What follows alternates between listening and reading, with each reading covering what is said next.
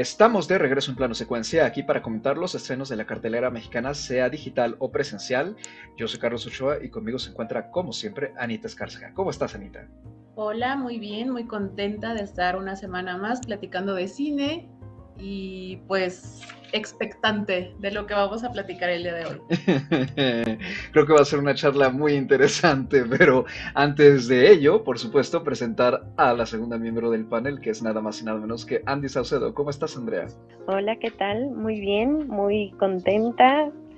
Emocionada, un poquito preocupada porque en esta ocasión tengo más, no sé si tengo más dudas que certezas con esta película, pero, pero bien, contenta. Y cerrando el panel en esta ocasión, nos da mucho gusto dar la bienvenida una vez más, ya tenía ratito que nos aparece por aquí, a Carolina Caballero, que la última vez nos visitó con el Triángulo de la Tristeza. ¿Cómo estás, Carito? Gracias por unirte a este panel para hablar de Carmen. Hola, Carlos, muy bien. Hola, Anita, hola, Andrea. Pues todo bien, todo bien, muy emocionada de regresar. Bueno, ya comentaremos la película, pero creo que creo que por como nos escuchamos ya tenemos idea de, de por dónde va todo esto. Bueno, tú además vienes con un propósito en particular que es hablar de Paul Mezcal, entonces. Analizar, sabrosear y todo a Paul Mezcal. Pero también criticarlo, por supuesto, en, en su justa medida. y pues, como ya acabo de decir brevemente, la película en cuestión es nada más y nada menos que Carmen, el debut como director de Benjamin Milpid, que es coreógrafo eh, de ballet y de hecho, para quien a lo mejor le suena el nombre, el coreógrafo y conceptualizó eh, las eh, rutinas de la película El Cisne Negro de Darren Aronofsky, que protagonizó Natalie Portman, y pues de hecho es su pareja. Y además también eh, recientemente entre sus trabajos de coreografía está, digamos, la manera en que se mueven los personajes en la arena, con los trajes de arena en Dune, en ambas películas, la segunda pues está por estrenarse. es su primera vez que, dirige, también es, es su debut como guionista en este caso, él coescribe el guion con Alexander Dinelaris Jr. y Loic Barrer. Dinelaris Jr. es uno de los cuatro ganadores del premio de mejor guion del Oscar eh, por Berman, fue uno de los cuatro coescritores de ese guion hace ya casi 10 años. El elenco está compuesto por Melissa Barrera, Paul Mescal, Rosy de Palma y Tracy the Doc Curry con una aparición pequeña de Elsa Pataki. La música, cabe destacarlo, está escrita y compuesta por Nicholas Brittle, que además ahorita goza de muchísimo éxito y popularidad por su tremendo soundtrack para Succession, que acaba de terminar. Eh, Brittle y Milpid conceptualizaron la música y la idea en general de esta película desde hace bastantes años. Y pues además cuenta con canciones escritas por Tracy Curry, Julieta Venegas y Taura Stinson. Tuvo su premiere en el Festival de Toronto del 2022 y es una adaptación extremadamente libre de la famosa ópera de Georges Bizet, estrenada en 1875, que a su vez está inspirada en la noveleta de Prosper Mérimée. Y pues ya sabemos que ahí eh, se trata de un soldado que se enamora de una gitana, de una cigarrera llamada Carmen, y ya se crea ahí un triángulo amoroso con otra persona, con un torero, y pues como bien se pueden imaginar, si es que no conocen la historia, todo acaba en tragedia. La película en general ha tenido una recepción pues algo mixta, tanto a nivel de la crítica como de la audiencia, pero pues justamente eso vamos a estar comentando por aquí. Y pues ya para ir iniciando, nada más, Carito, brevemente, por favor, cuéntanos de qué trata esta versión de Carmen. Claro que sí. Bueno, esta versión de Carmen eh, sucede en la frontera eh, México con Estados Unidos. Carmen es una joven inmigrante mexicana que huye y cruza ilegalmente la frontera eh, donde conoce a Aidan, eh, un marine estadounidense, eh, interpretado por Paul Mescal, eh, y terminan escapando juntos porque se involucran en un delito. a partir de eso surge una historia de amor, pasión, persecución, baile y tragedia.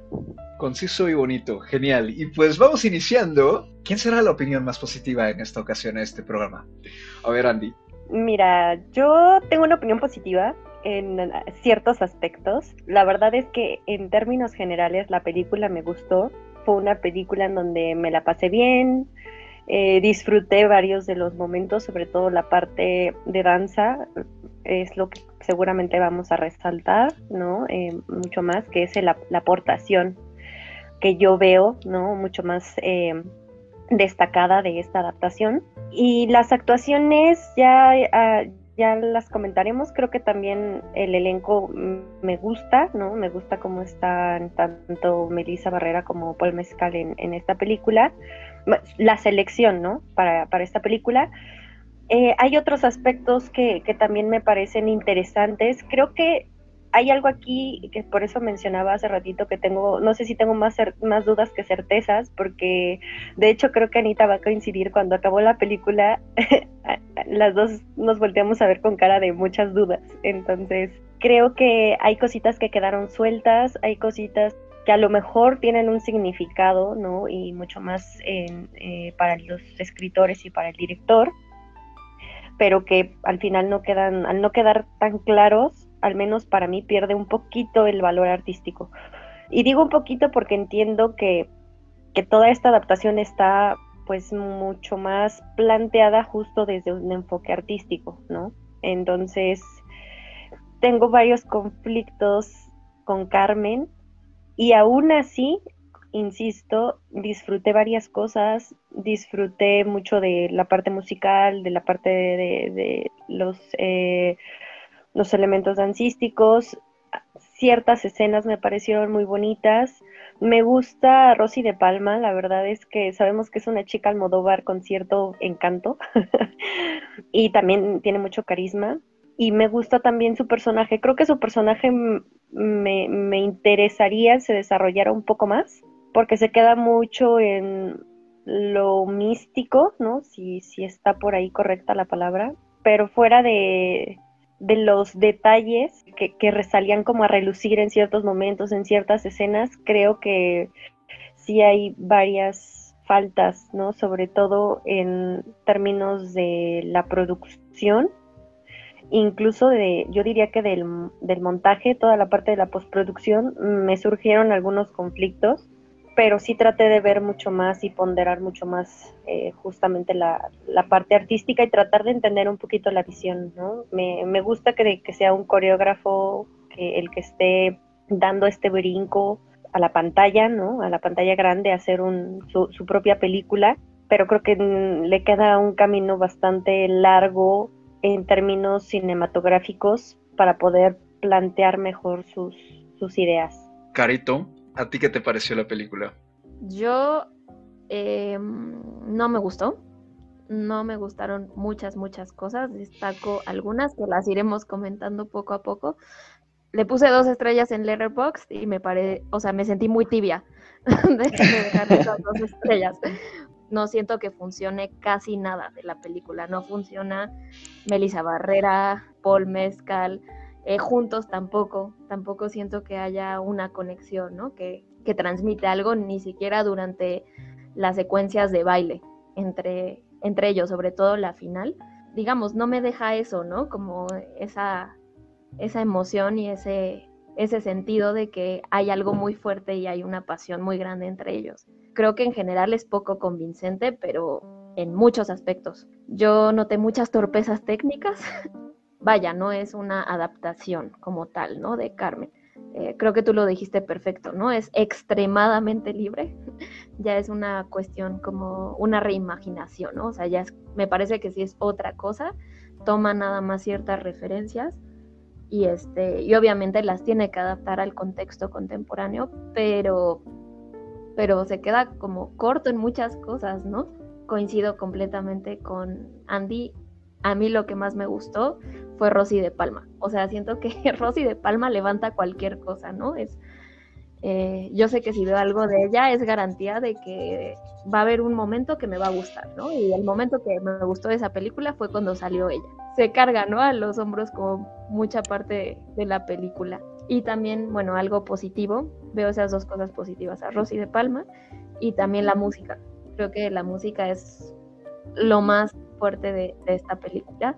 Ya mencionaste algunos nombres, ¿no? Este Nicolas Britell de Succession, pero también está Julieta Venegas, está este rapero estadounidense famosísimo de, de DOC, eh, Lynn Feinstein también me, me llamó la atención, pero aún así, o sea, si no logras juntar el todo y hacer algo íntegro, algo que tenga sentido en todos los aspectos, ¿no? O sea, no solo en el técnico, pero también eh, en un aspecto ideológico, por ejemplo, que también quiero hablar un poco de eso, ¿no? De, de estas ideas, ¿no? De, entre gitanos, mexicanos, que ahí hay bastante xenofobia. En general, ¿no? O sea, tiene que ser, una película tiene que ser algo integral y todas las partes tienen que funcionar.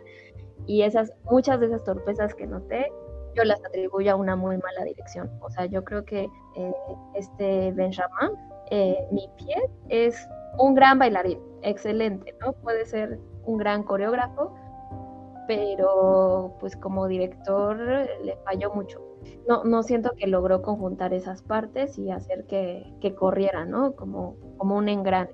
Eh, entonces, pues no, no me gustó nada, ni siquiera Paul Mezcal me convence de nada, o sea, nada, nada. Entonces, este, pues sí, estoy bastante decepcionada. Yo creo que voy a bajar mi calificación en Letterboxd ahorita que, que terminemos. Anita, ¿a ti qué te pareció Carmen? Y pues también si quieres comentar ya también algo respecto a lo que han dicho Andy y Caro. Ay, es que yo estoy un poco, un poco más con Caro que con Andy. Mira, la verdad es que coincido con Andy en que hay cosas que sí me gustaron. Creo que en términos estéticos, en términos coreográficos y en términos musicales, no tengo muchos peros con la película. De ahí en fuera, sí creo que hay, como dice Caro, muchas torpezas, tanto en la escritura del guion como en la dirección. Eh, en el caso de Paul Mezcal, creo que me gusta su trabajo, me gusta el esfuerzo que él hace, porque creo que es muy buen actor pero no parece estar en sintonía con Melissa Barrera. Vaya, desde la escritura de estos dos personajes hay varias torpezas, hay varios errores y en la construcción de este romance que hay entre ellos dos, de plano no me funciona, no se ve en la pantalla, ¿no? O sea, no hay nada ahí. Por muy buen actor que sea Paul Mezcal, la verdad es que no, no es suficiente como para cargar con, la química que se requería para, para vendernos este romance. Coincido también con, con, lo de Rosy de Palma, la verdad es que yo tengo muchas dudas, tengo muchas dudas de ciertas decisiones y esto viene desde la escritura del guion. Con respecto al setting de la película, que es la, la frontera México-americana, a mí me empezó a brincar muchísimo desde la primera escena, que estamos en la frontera México-americana y está esta mujer bailando flamenco. Y después resulta que la tía de Melissa Barrera es Rosy de Palma, que es la mujer más española que hay en España. ¿No? Entonces, entiendo por, por el texto origen, entiendo que quisieran meter el elemento español, pero creo que al ponerlo en en, la frontera mexicoamericana y con personajes de este entorno es cuando menos confuso. Si nos vamos más lejos, diría que raya en una ignorancia voluntaria, ¿no? Porque pareciera para un público quizás angloparlante que cualquier persona que hable español es mexicana, ¿no? Entonces, me parece que ahí hay un grave error desde la escritura del guion. Te digo, entiendo, entiendo que a lo mejor por el origen del, que nace esta adaptación se quisiera meter el, el, contexto de lo español, pero pues entonces, como por qué ponerlo en la frontera mexicana, ¿sabes? O sea, a mí desde ahí me empezó a brincar y fue como una de las grandes dudas que tuve a lo largo de la película y que al final de la película terminé igual que al principio, ¿no? Eh, Melissa Barrera me parece que es una muy buena bailarina. Como actriz, he de decir que no me encanta y siento que ella y Paul Mezcal están en niveles muy distintos y se nota a lo largo de la película. Entonces, hay cosas así, hay cosas muy sueltas que quizás podría tratar de justificar, pero terminan siendo pues simplemente extrañas, ¿no? O sea, no tengo tanto problema con el elemento surrealista porque hay bastante surrealismo a lo largo de la película y no tendría yo tanto problema con eso de no ser porque me falta historia. Me falta historia, me falta desarrollo de personajes, me falta química, me faltan muchas cosas que lograrían que, todos estos elementos funcionaran.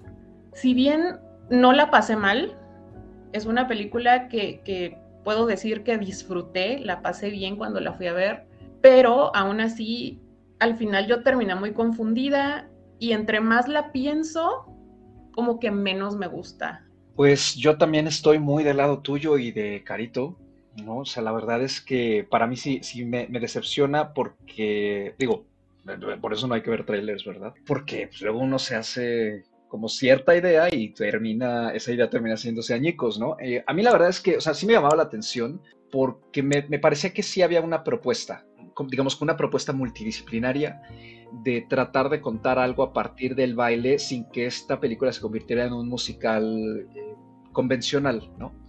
Eh, me dio esa impresión. Leí un par de entrevistas, ¿no? Con el director, con Brittel también. Eh, la concepción de la, de la música me, me, parecía muy interesante, ¿no? Esto de usar letras en francés, algunos coros de las partes menos conocidas del libreto, ¿no? de, de la ópera y que se conservara eso como para que fuera también un enlace con, con Bizet. Eh, y la verdad es que, pues sí, me parece que es una película que se queda muy corta, en, primera respecto a la grandilocuencia que tiene el tono, y a mí eso poco a poco me fue como creando más eh, choque, ¿no? Que yo sentía que la película quería hacerse muy épica, muy grandiosa, muy majestuosa, con estas tomas abiertas, estos planos bellísimos, la música que estoy de acuerdo contigo, Carlos, me parece que es fenomenal y, si es algo con lo que me quedo sería eso, ¿no? Pero la historia, que, que, la verdad sí se puede convertir en un romance épico, se queda muy chiquita. La escala nunca crece, ¿no? Al contrario, parecía ser que cada vez se más y más pequeña. Entonces, de entrada ya hay como una falta de sincronización, creo yo, eh, entre el tono y, la propuesta narrativa y también la propuesta visual. Y pues ya de ahí es, yo creo que cascada hacia abajo, ¿no? O sea, eh, yo estoy de acuerdo, o sea, la química entre Mezcal y Barrera es completamente nula. A mí no me despertaron absolutamente nada. Sí creo que Mezcal lo hace bastante mejor porque a pesar de que el personaje está bastante mal escrito, o más bien no está escrito, eh, creo que de forma muy natural, y ya lo habíamos comentado aquí con Afterson, la forma en que él transmite mucho a partir del, rostro y de la mirada le permite conectar con este pretexto que nos dan de que su personaje tiene estrés postraumático. Y a partir de ahí, pues sacar una que otra mirada llorosa, que por qué llora, no sabemos, ¿no? Porque de repente llora viendo a Carmen, no sabemos por qué llora viendo a Carmen, pero pues bueno, ahora. Pero en el caso de Barrera sí me parece que la película exhibe lo limitada que es como actriz y, también en general como cantante a mi gusto. A mí no, no, me, no, me, no me gustó mucho lo, lo, que ella hace. Creo que, como tú decías, Anita, eh, luce más como bailarina, pero ahí también tengo otro problema, ¿no? Porque las escenas de baile están preciosas, bellamente coreografiadas. Eh, Milpied sí sabe filmar eh, esto, o sea, creo que tiene una naturalidad para darles fluidez a las escenas, en particular esta escena de baile cuando van llegando al club del personaje Rosy Palma, me gustó mucho esas transiciones que había entre las tres parejas que están bailando alrededor de ella. Fluye bonito, se ve bonito, hay una conceptualización estética de vestuario, de pasos, de iluminación que me parece fenomenal, pero está fenomenal como para un videoclip o para una película que estuviera mucho más completa en otros aspectos, ¿no? Sí creo que llega un punto en el que a mí me, me dejó preguntarme, bueno, ¿y la todo esto de la danza qué? Porque parecía ser que son secuencias eh, que podrían sacarse de la película y no estar. Y la película que se quedaría exactamente igual. No me parece que aporten mucho. Eh, no me parece que aporten, por ejemplo, ni siquiera al personaje de Carmen. No me la creo que, tenga una pasión ardiente eh, por la danza. Tampoco me creo el sufrimiento que carga por la pérdida de su mamá. porque el guion no lo desarrolla más allá y la única escena en la que medio lo vemos me parece que que esta barrera la lleva al suelo. Entonces me costó mucho conectar con, todo, con los personajes, me costó conectar con la relación entre ellos, me costó conectar con la propuesta, porque me parece que está muy vaga, ¿no? O sea, a lo mejor en papel suena padre, pero como que no, no me terminaron de cuajar las partes que estaba intentando ensamblar aquí para hacer algo multidisciplinario de una forma, como tú decías, Caro, ¿no? Más íntegra. Sí creo que tiene momentos eh, muy buenos. El inicio en particular, esta escena con, con el personaje de la mamá de Carmen, eh, me pareció tremendo y me gusta que se va repitiendo ese leitmotiv ¿no? del zapateo. Eh, me gusta cómo está filmado la energía de esa escena. Me impactó mucho, pero creo que de todas maneras no, no aporta gran cosa sea, eh, avanzando la película, porque después dices, ¿por qué estamos regresando a esto? En primer lugar. Y en segunda, lo que tú decías, Anita, ¿no?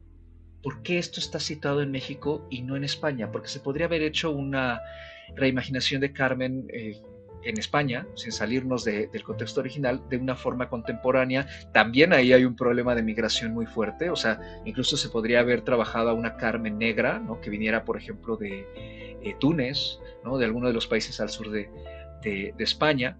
¿no? Creo que ahí había mucho material que explotar y me parece que hay un intento como de reducir la historia a lo más básico, ¿no? O sea, a dos personajes y a, a una emoción entre ellos, pero también creo que evidencia que al eliminar todo lo demás como los personajes secundarios que se conocen de la ópera, algunos momentos impactantes de la ópera, y no sustituirlos con nada de sustancia o que, que tengan la misma fuerza, pues entonces nos queda esta historia de dos personas que están huyendo. Sabrá Dios por qué, ¿no? Eh, sabemos por qué está huyendo Aidan, pero realmente no sabemos por qué Carmen está huyendo, no sabemos por qué la busca el cártel, no hay contexto, no sabemos hacia dónde va. Eh, hacia el final también me parece que, la película no termina más que por caerse. Y esta última secuencia que, tú ya mencionaste también, Caro, este, de baile, pues no, o sea, a mí, a mí no me dice nada, ¿no? Como que se, utilizan ciertos elementos para tratar de compensar eh, la falta de desarrollo narrativo y temático, pero no es suficiente. Sí, sí me parece que está demasiado desdibujada la película y que se queda muy corta con la inexperiencia del director. Quizá en manos de un director o directora con muchísima más experiencia, eh, la película y el concepto podrían funcionar mejor, pero sí, de entrada me parece que apenas y se levanta. Algo que sí reconozco es que con todo, sí la película me, me tenía bastante atento, como que no podía dejar de verla, a pesar de que lo que veía cada vez me gustaba menos. Estoy muy de acuerdo con eh, justamente esta parte de las carencias que hay en torno al guion, a la falta de desarrollo, y entiendo que esto al ser em, una reinterpretación o una reimaginación del clásico, se querían destacar otros elementos, ¿no? Como lo decía yo al inicio, la parte del baile, toda la parte dancística que tiene la película. Yo entiendo que eso es eh, parte de los elementos artísticos con los que se contribuye ¿no? en, el guion y en la dirección, pero justamente el que tengas toda esa parte artística no significa que estés desarrollando la parte cinematográfica y la parte narrativa, ¿no?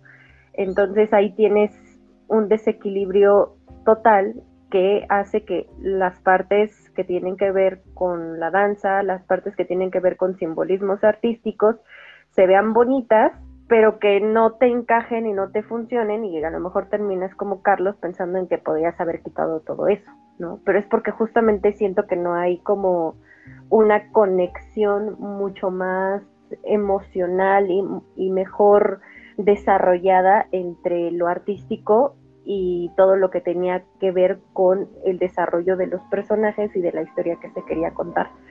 Entonces, sí entiendo ahí un poquito o mucho, ¿no? Eh, pues también la desilusión con esta película, porque creo que todos al menos esperábamos que eh, justo por el elenco, justo por lo que significa Carmen o la historia de Carmen, a lo mejor esperábamos mucho más. Yo la verdad no sé qué tanto, ¿no? Pero sí, sí creo que sí se queda muy corta. Ahora, esta parte de eh, lo narrativo hace que, justamente los personajes estén perdidos y aislados uno con otro. A mí me gusta Paul Mezcal como Aidan, me gusta, ¿no? Creo que es un, buen caso. Y Melissa Barrera también, de cierta forma, está bien para el papel de Carmen, ¿no? Por las características, por la parte de la danza. Creo que en ese sentido si los veo a los dos de forma aislada, a mí de cierta forma me funcionan. Pero como ustedes lo dicen, ya cuando los tratas de unir, no hay contexto, no hay historia de Carmen, no hay historia de Aidan, juntos no forman nada, o sea, se siente muy, muy, muy forzada la, la relación, ¿no? O sea, hablan dos veces a lo mucho, ¿no? Y ni siquiera es como de, de, algo personal o de algún motivo que Aidan le pregunte a Carmen por qué huye o que Carmen se preocupe por entender qué pasa con Aidan. O sea, creo que son dos desconocidos todo el tiempo. Dos desconocidos que hablan dos veces y que aparentemente para nosotros tendrían que estar en algún punto enamorados. O sea, e, e, y enamorados lo pongo como en signos de interrogación. Porque para hacer una historia de amor, creo que hay un lenguaje de amor que no necesariamente tiene que ser hablado, ¿no? Y es cuando hablamos a veces de la química y que si tienen, en este caso, eh, se siente que los dos personajes, la verdad es que aquí no, y, y sí, sí, en cierta parte es por cómo están escritos o no escritos los personajes, porque en realidad pues no tienen mucho de dónde trabajar tanto Paul Mezcal como Melissa Barrera en ese sentido. Y estoy de acuerdo con Carlos, al menos Paul Mezcal tiene un nivel y un rango actoral superior al de Melissa Barrera, ¿no? Entonces la hace ver mal eh, en, varias eh, partes de la película a ella porque pues, justamente no están en el mismo nivel. Y si tomas en cuenta lo carentes eh, que tenían o, sea, o la carencia del desarrollo de sus personajes con las que tenían que trabajar, haces justamente que no exista o se, o se sienta nula la parte de la historia de amor y por ende no entiendes la tragedia y que es la otra parte en la que llevo muchas veces insistiendo y hasta Carlos me ha dicho, es que, ok, empiezas, planteas, ¿no? Lo que sea que estés planteando, empiezas medio a desarrollar, que en este caso no se desarrolla nada, y cuando tienes que terminar o llegar hacia un final, estás perdido. Lo más fácil en este caso fue una toma o una escena de baile. Y una escena de baile que sí, si la ves así como un videoclip, me parecería muy bonita, pero entendiendo lo que acabábamos de ver, me pareció una salida fácil y hace que en realidad termines sin haber conectado con nada en realidad. O sea, no ocurre mucho. Los personajes no se enfrentan a nada en particular porque ni siquiera se entiende si es una historia de, de, de amor, lo que decía yo, si es una historia de búsqueda de cada uno de los personajes, ¿no? O sea, una búsqueda de Carmen para encontrarse a sí misma y una búsqueda de Aidan para encontrarse a sí mismo y que uno ayuda al otro, o sea, no, no, no, no entiendes eh, en este caso hacia dónde, dónde están parados los personajes y hacia dónde van a ir, ¿no? Entonces, cuando llega ese final, no, no se entiende tampoco qué querían hacer. Y siento que hasta cierta parte se puede pasar, ¿no? Como dice Carlos, al final la película, al menos también a mí me mantuvo, ¿no? Expectante, esperando que de verdad algo pasara y que, captara eh, yo ¿no? los elementos que estaba yo viendo, y les digo, sobre todo en mi caso lo, lo más artístico, pero también tengo problemas en ese aspecto. Mis problemas son mucho más enfocados a ciertos elementos que no sé si tenían que ser surrealistas, ¿no? Como los menciona Anita, y que yo no entendí o que solamente están por poner, ah, mira, otro elemento muy bonito aquí, místico, misterioso, este, justamente artístico, ¿no? En el caso de, Paul Mezcal, de, su personaje de Eden, no sé si ustedes a lo mejor seguramente lo notaron, estaba como constantemente, sí, entiendo que era parte del estrés postraumático, pero veía mucho a un personaje con estos como espejitos como si fueran muchos espejitos eh, haciendo un tipo abrigo de espejos. Luego ve mucha arena. O sea, hay cosas que, que ven, por ejemplo, la parte de Carmen. Carmen está viendo a su, a su mamá, ¿no? Varias veces. Y, cuando ve a Rosy de Palma, que se va prácticamente a despedir de ella, ¿no? La última vez que la vemos, está Rosy de Palma con su mamá abrazada o cuando Carmen está bailando sola, está Rosy de Palma sentada en la penumbra y al lado está la mamá de Carmen. O sea, como si fuera el espíritu que está ahí con ellas todo el tiempo. Sí entiendo eso, pero aún así no entiendo para qué está. Porque, insisto, sí hay temas ahí que no sé si, si solos las pusieron por temas artísticos y que se vieran bonitos o si tenían un significado en el guion, pero al no estar bien desarrollados, pues tampoco se entienden, ¿saben? O sea, esa es, como mi, mi molestia un poquito con, con, ese tipo de aspectos que también noté yo en la película. Bueno, ah, ya dijeron muchas cosas, pero retomo. Em, sobre la historia, estoy completamente de acuerdo ahora sí con ustedes, ahora sí, em, porque es que no hay historia, más bien. Yo entiendo también como, como dice Andy, ¿no? O sea, entiendo que haya esta parte surreal. Yo la, yo la, la pensé como onírico, ¿no? Como, como una cuestión más de sueños. Y también esta parte de locura, que es parte del síndrome de estrés postraumático de los soldados estadounidenses. Pero tampoco entendí para qué, ¿no? O sea, esta, esto de los espejos eh, no me quedó claro. La arena, digo, bueno, puede ser, ¿no? Puede tener hay un simbolismo con el desierto, con, no sé, con ahogarse, con algo. Pero sí me parecieron elementos como muy descontextualizados. No sé, el niño también que aparece, que, que, porque aparte el niño es como una figura como bien rara, ¿no? O sea, que al principio eh, le apunta a Carmen, le apunta a Carmen y es como, órale, vas, ¿no? Pero ya después como que aparece como como guiándola, entonces es como de, chale, o sea, ¿tú qué eres, no? ¿Eres como mi guía espiritual o quieres joderme? O sea, como que no terminas entendiendo como la figura del niño y también por la connotación que tienen los niños en general, ¿no? Como que son símbolos como de inocencia, y de travesura. Mi hipótesis es que no, más bien el director no se entendió a sí mismo y ya nos, nos echó ahí como lo que quería echar así de su bagaje y pues a ver cómo, cómo armamos este rompecabezas que no tiene sentido. Yo me quedé mucho con esta idea de que iba a ser una adaptación de la ópera, ¿no? Y del libreto original, pero bueno, vi que no. Y creo que también eso tiene como muchos motivos ideológicos y políticos. Este, el hecho que, por ejemplo, lo que, lo que tú dijiste, Carlos, ¿no? Que no esté ambientada en, en África y en, la frontera con España, ¿no? Sino que está aquí, en la frontera con México. Y el hecho, por ejemplo, de que en la ópera Carmen es asesinada, ¿no? Bueno, aquí no es asesinada, aquí se muere Aidan.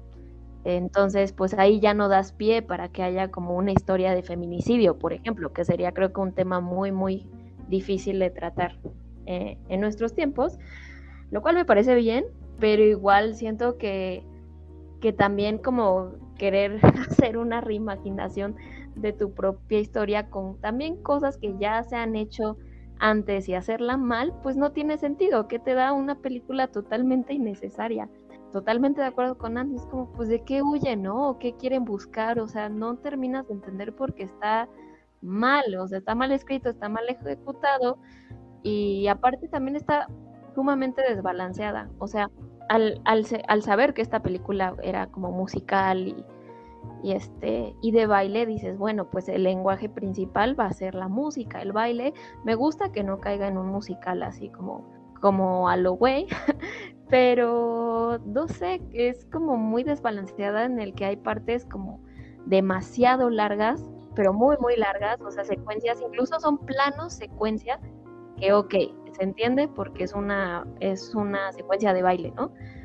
Pero se siente completamente como tú dices, como un videoclip musical, o sea, nada más como una parte ahí pegada de, ah, bueno, pues vamos a poner una coreografía y tanta, ¿no? Para que se vea lindo, pero no, no realmente no transmite lo que decías, este, Carlos, esta pasión por la danza, ¿no? Este sufrimiento por la madre, este estrés, ¿no? De persecución o de querer sentirse libre, por ejemplo, que pues la danza siempre te va a transmitir un montón de emociones y de sentimientos que no necesariamente te lo tiene que dar el lenguaje verbal. Y pues para mí ese tendría que ser el lenguaje principal de la película, junto con la música, que la música yo creo que sí lo logra, pero desencaja, desencaja por todo lo mencionado y porque también hay partes cuando hay diálogo, que en unas partes hablan muchísimo, hay un diálogo excesivo e incluso hasta sonso, y hay partes donde no hablan nada y no necesitan hacerlo, ¿no? Pero sí se siente como, ay, no sé, como como que subes, bajas, subes, bajas. Y pues me decepcionó mucho, sobre todo por esta parte que empieza fuerte, con esta, esta secuencia de baile, que me pareció, me pareció genial, ¿no? O sea, yo creo que yo, yo bailé durante ocho años, entonces yo sé lo que un buen zapateado puede hacer, ¿no?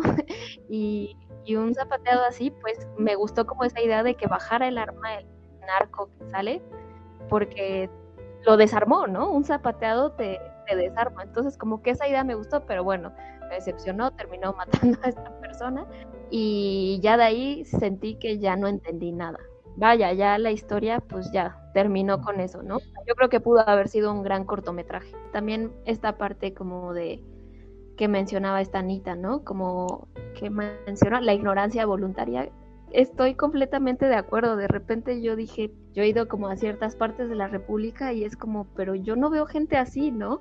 A mí se me hizo un pésimo pretexto para querer meterle referencias de Carmen, este, nada más porque sí, ¿no? Entonces, eh, digo, creo que de algún modo comprendo la idea de, de sustituir como la historia, ¿no? De de gitanos que pues eran nómadas, que estuvieron por toda Europa, fueron discriminados, les cerraron fronteras, los masacraron, con ahora los mexicanos, ¿no? Y los centroamericanos y los latinos que están queriendo entrar a Estados Unidos y pasa algo bastante similar en la época contemporánea.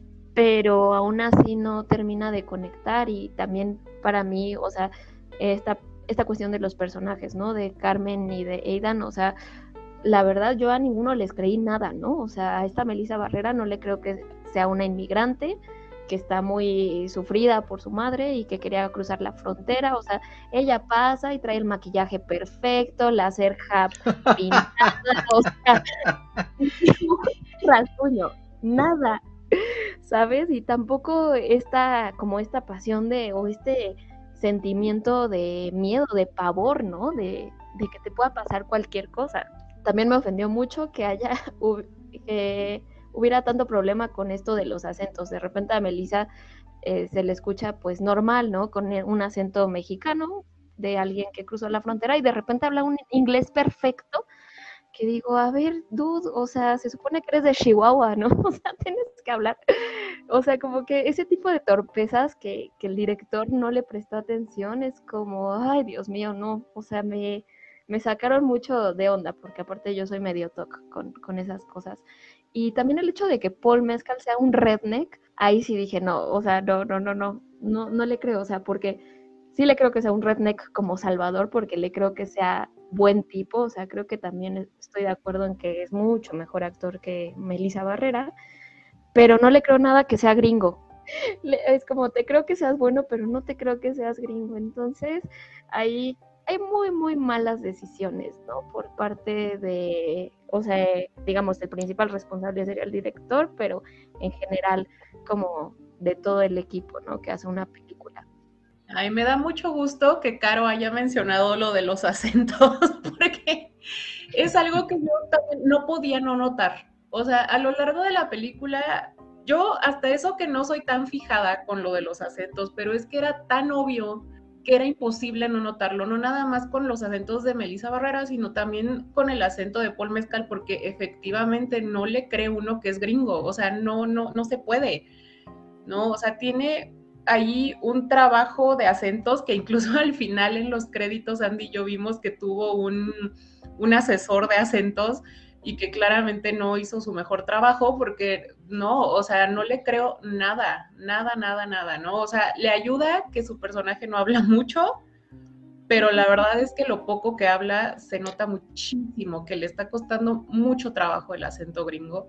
Y pues en general con todo lo que se ha dicho, pues vaya, creo que estoy muy de acuerdo. Me quedo mm, pensando mucho en lo que mencionó Caro de que podría ser un buen corto Yo, más que un buen corto, diría que funcionaría muy bien quizás como una videodanza, un ejercicio de videodanza que, pues no sé si lo sepan, pero suelen ser, cortos. Un ejercicio de videodanza no, no dura más de 40 minutos. Y yo creo que si me hubieran dejado nada más el elemento de la danza, sin, sin tratar de meterle conversación, sin tratar de meterle explicación alguna, me hubiera funcionado mucho mejor porque para hacer una película le falta muchísimo, muchísimo. Tiene muchos errores, tiene muchas flojeces. Me parece que el resultado es muy vacío, porque si visualmente está muy bonito, no tiene nada detrás, ¿no? Eso es como una caja vacía. Tiene un par de cosas que le puedo reconocer al director, tiene ahí un par de elementos narrativos que puedo decir que fueron aciertos, hace un par de días lo comentaba con, Carlos eh, en una charla y, estuvimos de acuerdo en que hay un elemento narrativo cuando están en el hotel y de repente los vemos que están huyendo y hace como un flashback a lo que sucedió en el cuarto de hotel con los policías que los están persiguiendo. Ese, esa escena en particular me funciona narrativamente, creo que está bien hecha, creo que tiene los elementos necesarios para que se entienda lo que uno está viendo y que se entienda lo que sucedió. Pero por desgracia eso nos hubiera hecho falta a lo largo de toda la película, porque en ningún momento vemos como una secuencia coherente de lo que estamos viendo, de lo que acaba de pasar con lo que está pasando ahorita y con lo que va a pasar después. A mí me sacó muchísimo de onda y me molestó muchísimo que vemos que no interactúan entre ellos, que no se hablan, que no nada, nada más los vemos huyendo y de repente ya son novios. Y eso porque ella lo dice. ¿No? O sea, entonces es como, mm, ok chica, pues te creeré, ¿no? Pero pues no me lo mostraste en pantalla, no me mostraste en ningún momento cómo se dio esta supuestamente gran historia de amor épica que me quieres contar, no me estás mostrando cómo surgió, de dónde salió, o sea, no, nada más porque de repente ella dice, es mi novio, Aok. O sea, a mí eso sí me molestó mucho, porque, pues vaya, la, idea de Carmen, la idea del, tanto del, del texto fuente como en teoría de tu película es pues este gran romance épico casi, casi del nivel de Romeo y Julieta, no pasa nada que, que, me lo demuestre, no se ve nada en la pantalla, no se ve ninguna interacción entre los personajes, no se ve ninguna construcción de esta relación, ¿no? que, que en teoría un, un, romance así de épico tendría que construirse y escribirse como se escribe un personaje y no tiene nada. Sí, me, sí hay muchas cosas que no solo no me cuadran, sino que me molestan activamente porque vaya, es el punto de la película, el punto de la historia, y no la hay. Sí, es que a mí también me pasa un poco que me yo me quedo preguntándome, bueno, el, rescatar elementos del texto fuente, eh, como por ejemplo el hecho de las faldas, ¿no? O, alguna que otra escenita así, como que de repente sí me evocaba, por ejemplo, esta, esta escena de baile, eh, que no me gusta cómo es que aparece de la nada, pero me gusta la escena por sí sola, que, es la primera vez que la vemos bailar a ella, ¿no? Que, se encuentra a estas chicas que yo no entendí si estaban ensayando, que parece ser que hay una especie de, eh, pues, feria por ahí en medio de la nada.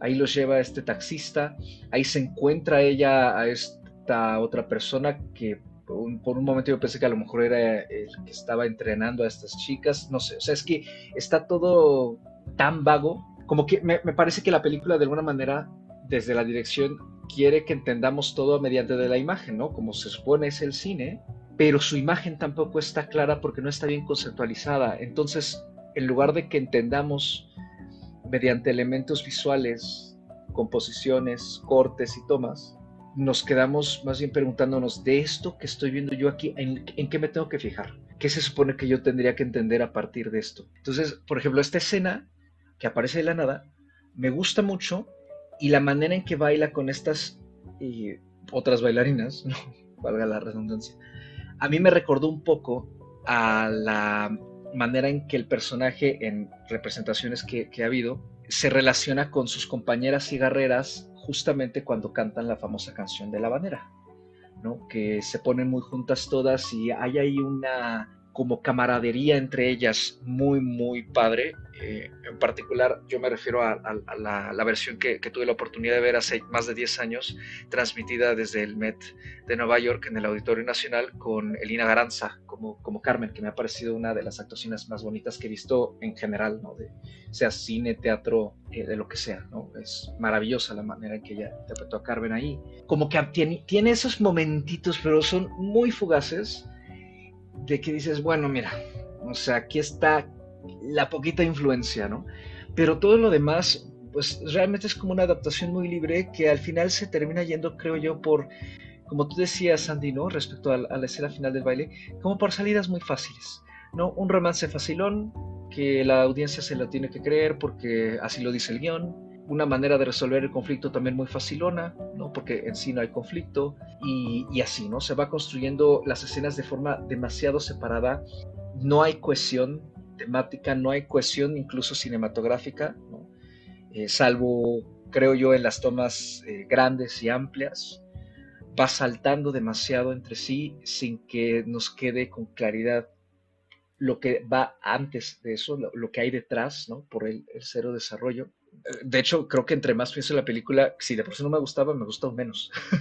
¿no? O sea, y lo que rescato, pues, es los intentos que hacen Mescal y, y Rosy de Palma por sacar adelante un guion que también yo estoy de ahí, aunque me encanta Rosy de Palma, de repente digo, bueno, pero ¿por qué esta mujer le dieron todo lo hablado? O sea, y a partir de que, con diálogos que, que también, y en, esto es en general la película, que están escritos de una forma muy burda, ¿no? O sea, de alguna manera se agradece que a lo mejor no haya mucho diálogo porque lo poco que hay de repente son como este tipo de one-liners que quieren como ser muy memorables, porque dices, oh, órale, ¿no? O sea, que, que se te queden grabados, pero terminan siendo pues muy vergonzosos, la verdad, ¿no? Como en esta conversación que tiene Carmen con Aidan, una de las dos, tres veces que están en la habitación que comparten, la manera en que está dicho, ¿no? Y, la línea en sí, ¿no? De que yo tengo que seguir a mi corazón, como que viene de la nada, porque pues no vemos que tengan ellos tampoco un conflicto muy fuerte, no sabemos tampoco por qué ella lo dice, pues porque, porque cuál es su corazón, qué es lo que ella quiere, no se sabe. O esta otra línea que ella comparte con el taxista, que creo que tú la tienes más memorizada que yo, Anita. Ay, cuando le dice lo que le dice el taxista a ella, que le dice que recuerda que aquello de lo que huyes lo encontrarás al final. Sí, eso, justo eso. Y luego lo piensas y dices, ¿qué? O sea, como que nada más está inicias por decir, ¿no? Y me pareciera un poco que, que al final el guion está construido mediante ocurrencias también, ¿no? Así de, y si le metemos un zapateado a la película para tener la influencia española, y si metemos este personaje, y si metemos esto otro, y si metemos esta línea porque suena bien padre, pero pues es lo mismo, ¿no? O sea, de, ocurrencias no se puede construir realmente algo cohesivo, ¿no? A mí sí me, me habría gustado ver una reescritura, aunque, aunque estuviera situado en México, o sea, a, mí el concepto de la reimaginación y, la reescritura me parece que es padrísimo y en general lo apoyo, pero pues desgraciadamente muchas veces se da ese caso de que eh, termina o siendo demasiado contenida o demasiado vaga.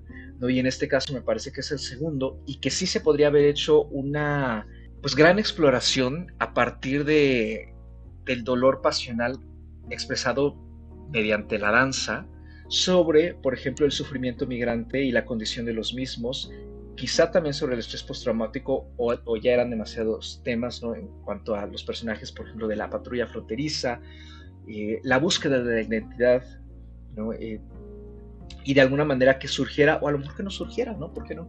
Este, un amor pasional entre ambos protagonistas, pero al final creo que la película pues hace ascuas metiendo muchas escenas de relleno, como todo el background de Aidan, por ejemplo, esa escena en la barbacoa, a mí la verdad es que me sobra, no me dice absolutamente nada ni de él, ni, que me sirva para la película, ¿no? Se enfoca en otras cosas, como también la canción que canta Mezcal, que pues no canta tan mal, pero sobra por completo la canción. Y la verdad es que creo yo que desperdicia mucho de ese potencial y lo único que evidencia es lo que tú decías, Anita, que tú reforzaste, Caro, ¿no? que es una ignorancia voluntaria, una falta de curiosidad, de querer saber más e informarse mejor respecto a todo esto, a pesar de que le reconozco, se apunta ahí sí un one-liner tremendo eh, respecto al racismo y a la xenofobia, ¿no? que es eh, eh, lo que responde el personaje de Mike, ¿no? de por qué hay que hablar español. O sea, le, dice a otro guardia, no, tú hablas venado. O sea, me parece que ese, esa línea es muy fuerte pero no luce al final para nada en una película que no sabe qué quiere. Yo la verdad es que no tengo mucho más que, decir, me gustaría ir cerrando con dos estrellas por los pocos aciertos que hemos comentado aquí y porque a pesar de todo creo que sí hay una intención estética con cierta fuerza, ¿no? Y que al menos tiene cosas bien filmadas, ¿no? Como son las secuencias de baile que de alguna manera pues lucen. No sé si recomendaría la película, eh, quizá por el aspecto visual valdría la pena y la banda sonora echarle una mirada, pero sí creo que no, al final no nos termina nutriendo tanto en términos cinematográficos y pues dudo mucho que encuentre un público. De hecho, eh, y lo comento de una vez, o sea, la, la función a la que yo asistí nada más éramos tres personas. Yo estaba más o menos en tres estrellas. Después de la charla le voy a poner dos y medio. Mm, porque, bueno, al final yo no la pasé mal, ¿no? Ni, ni estoy en el punto total de la desilusión. Un poquito de decepción, se puede decir que sí, ¿no? Porque ya cuando sales y la piensas y dices, bueno, entiendo que pudieron haber hecho cosas mejor, o se pudo haber hecho algo mucho mejor, que pudieron haber tomado mejores decisiones, ¿no? Y como decían, en, a lo mejor en manos de otro director. O sea, en ese sentido, no, y sobre todo que, que, no aprovechen que tienen a Paul Mezcal, que además, bueno, eh, en estos momentos pues eh, eh, hay grandes expectativas en torno a lo que puede hacer con su carrera, ¿no? Yo, insisto, no la pasé mal. A mí, en, si tuviera que decir si me gustó o no me gustó, yo digo que de cierta forma me gustó, ¿no? Digo, creo que por eso para mí las dos y media están bien. Tampoco creo que sea de lo peor que, que hay en este año creo que es un intento para hacer una ópera prima de un coreógrafo. Falta recorrer muchísimo y aprender muchísimo del lenguaje cinematográfico, de narración, de guion, de exploración de personajes, de creación de personaje, ¿no? Y de dirección de actores, además. Entonces sí tiene muchas carencias eh, en ese aspecto, y hay otras tantas cosas que sobraron, ¿no? Ya mencionó ahorita Carlos toda la parte de introducción del personaje de Aiden. Mucho de eso se pudo haber quitado. Creo que ahí lo único valioso era la relación con su hermana, en realidad, ¿no? Mm, no obstante, pues sí me mantuvo esperando que algo bueno pasara, o sea, que algo interesante, que se desarrollara o que explotara la trama, ¿no? O, el desarrollo en algún momento. Por lo pronto, dos estrellas y media.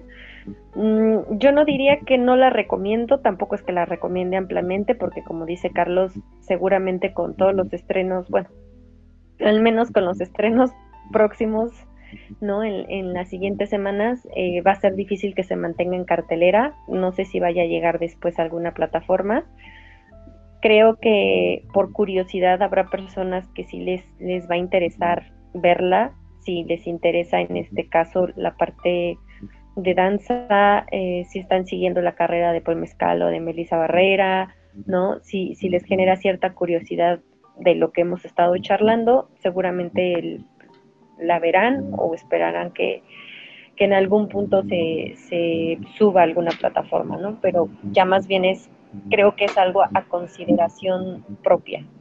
Carito, a ti, ¿con qué te gustaría concluir? Yo sí la pasé mal en el cine.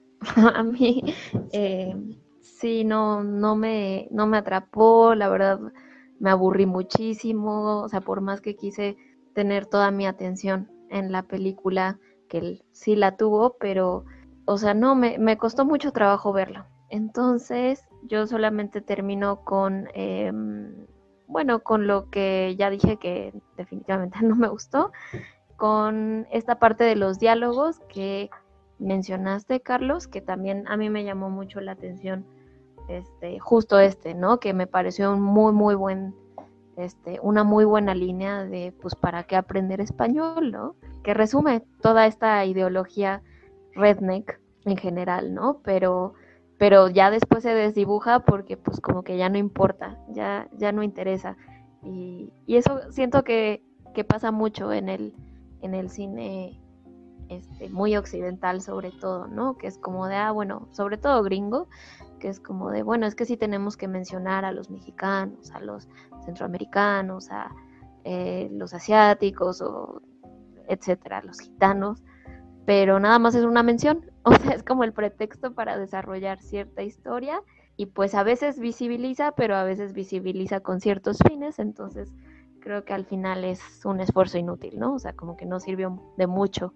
También esta parte de, los planos secuencia que, que, mencioné, que eran muy innecesarios, que sí se sienten como, como videoclips, y que también está, si no mal recuerdo, esta Anita mencionó que que también estas torpezas, ¿no? Como que de cámara, o sea, porque aparte no se siente como, como algo distinto, como, o como algo prolijo, ¿no? Como de, es que voy a mover la cámara así para que eh, dé esta sensación de movimiento y esta emoción, ¿no? O sea, se siente como un poco torpe, ¿no? Y pues, o sea, decía un profesor de, de cine que tuve hace mucho, que querer meter a hacer un plano secuencia pero sin hacerlo bien era como querer meter un gol de chilena pero fallarlo. Entonces fueron muchos goles de chilena fallidos y, así sentí la película como si hubiera sido un mal partido de fútbol. Me quedo con Rosy de Palma, por supuesto. Creo que mi, mi parte favorita es cuando se sabrosea Paul Mezcal. Creo que no sé, se siente incluso como, como hasta fuera de, guion, ¿no? Como jocoso, como muy, muy chica Almodóvar. Eh, se agradece, se agradece ese momento. Me quedo muchísimo con, con la música, eh, con la supervisión musical, con, con todas las canciones también que se usaron y pues sí fue, fue bastante decepcionante. Y un detalle muy, muy tonto, muy sonso, la verdad, de mi parte, pero que a mí, a mí me estresó mucho es que Paul Mezcal pidió una Pepsi y le trajeron una Coca-Cola. Entonces, es como, ¿eh? O sea, por, o sea, ¿por qué veo una Coca-Cola y no una Pepsi, no? Sabiendo, o sea, estos detallitos estúpidos que para mí no son estúpidos, ¿no? Sino es como algo pensado este, que, bueno, al director le valió madre, se ve que le valió madre su película, perdón, ya me enojé, eh, se me hizo súper descuidado, bastante, bastante descuidado y este, mal hecho, mal ejecutado, mal escrito, mal planeado, entonces, bueno, creo que ahora sí ya no tengo nada más que decir y sí, sí le voy a bajar a una estrella y media. Ay, pues yo, yo a esta película tampoco la, recomendaría, tampoco la he recomendado. Platicaba con una amiga que ella es bailarina profesional, porque ella me preguntó de esta película, me preguntó que si ya la había visto, y yo le hablé de la película con el enfoque en la danza, pero ella me decía, es que si no tiene los elementos para hacer una película, entonces, ¿por qué es una película? ¿Sabes? Entonces, ni siquiera a mi amiga, que es bailarina profesional, le interesó ver esta película. Así, así lo dejó. Yo cierro con dos estrellas y media para Carmen, que más que Carmen, yo diría que es como Amor sin fronteras o Amor sin barreras. es más Amor sin barreras que Carmen, la verdad ay, no sé, es que de verdad me parece una película tan hueca, tan, tan superficial. Fíjate que yo también noté lo que mencionó Caro de lo de la Pepsi y la Coca. Y yo en mi afán, en mi afán cinéfilo de tratar de encontrarle un sentido a todo lo que estaba viendo, yo pensé en el momento, dije, ¿sabes qué? Esto tiene un significado, esto es es una metáfora del elemento cultural.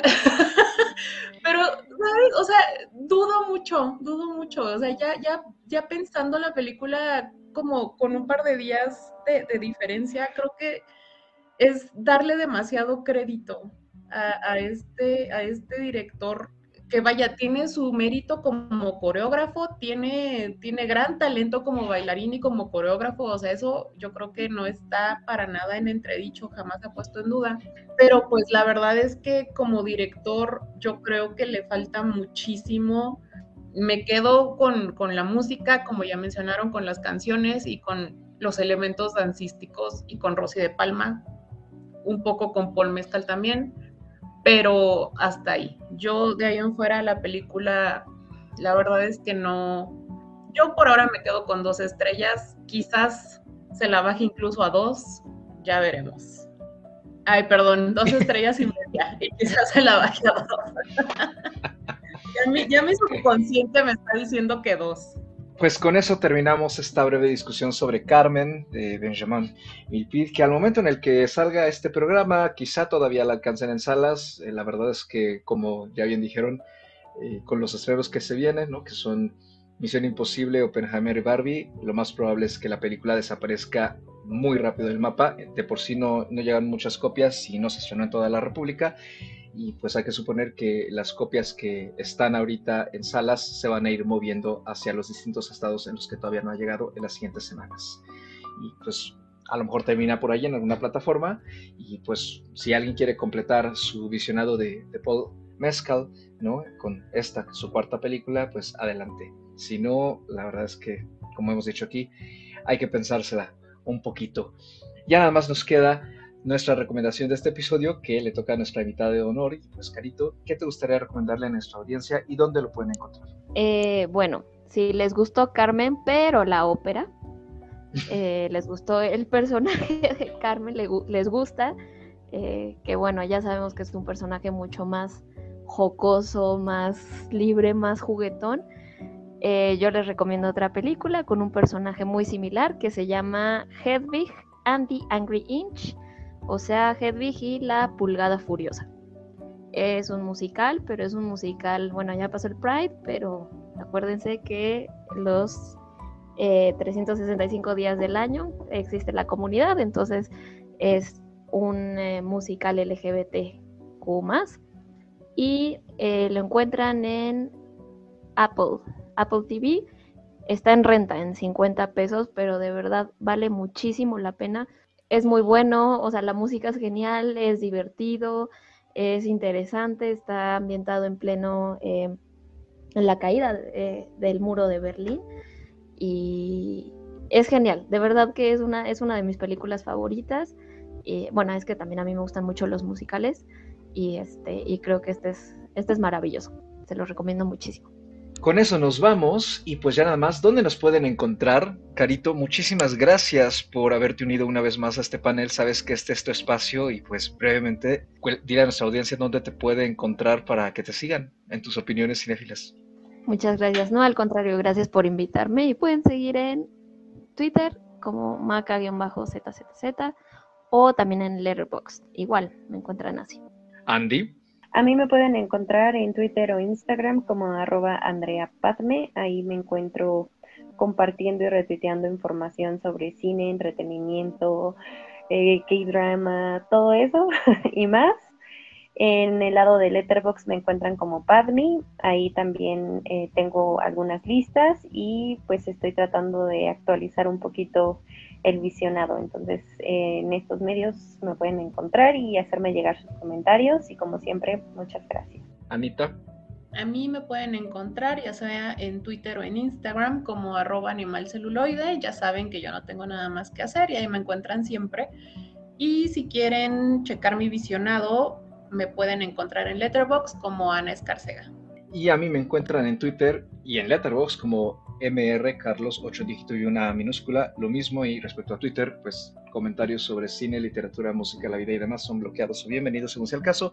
Y pues en Letterbox ir siguiendo el visionado que llevo este año, que pues ahora sí voy poco a poco retomando el curso y pues eh, quizá por ahí vaya dejando unas líneas respecto a algunas películas y lo mismo compartiendo lo que sería de momento mi top de lo que va este año, que ahí va también formándose. Este programa, como todos los demás, lo pueden encontrar en sus plataformas de podcasting preferidas. Sigan disfrutando de la oferta que hay tanto en salas como en casita y pues como siempre nos escuchamos en una nueva emisión cada viernes. Gracias por oírnos, cuídense mucho y hasta la próxima.